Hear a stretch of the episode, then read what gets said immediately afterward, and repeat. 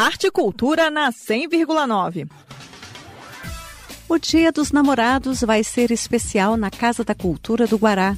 Neste domingo, dia 12, acontece no espaço o projeto Brasilidade, com apresentações artísticas que prometem resgatar os valores e as raízes culturais.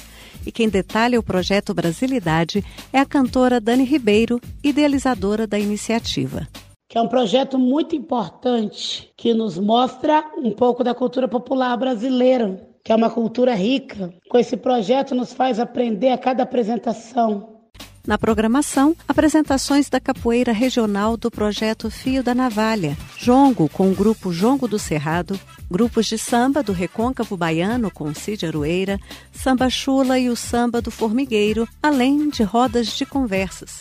E para encerrar o Dia dos Namorados em grande estilo, dentro da programação do projeto Brasilidade, que acontece neste domingo na Casa da Cultura do Guará, o público vai poder conferir a apresentação do coral armorial, que é composto por deficientes visuais, e o show da cantora Dani Ribeiro, que também é deficiente visual de nascença e que faz aqui o convite aos ouvintes da Cultura FM.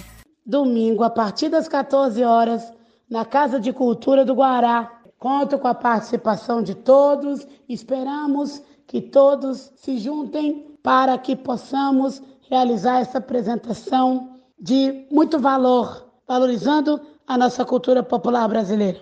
Vamos que vamos! Então fica a dica: neste domingo, Dia dos Namorados, a partir das duas da tarde, acontece na Casa da Cultura do Guará o projeto Brasilidade, com várias atrações culturais de capoeira, samba e jongo. O evento é gratuito. A Casa da Cultura fica ao lado da Feira do Guará. O projeto Brasilidade é realizado com recursos do Fundo de Apoio à Cultura do Distrito Federal.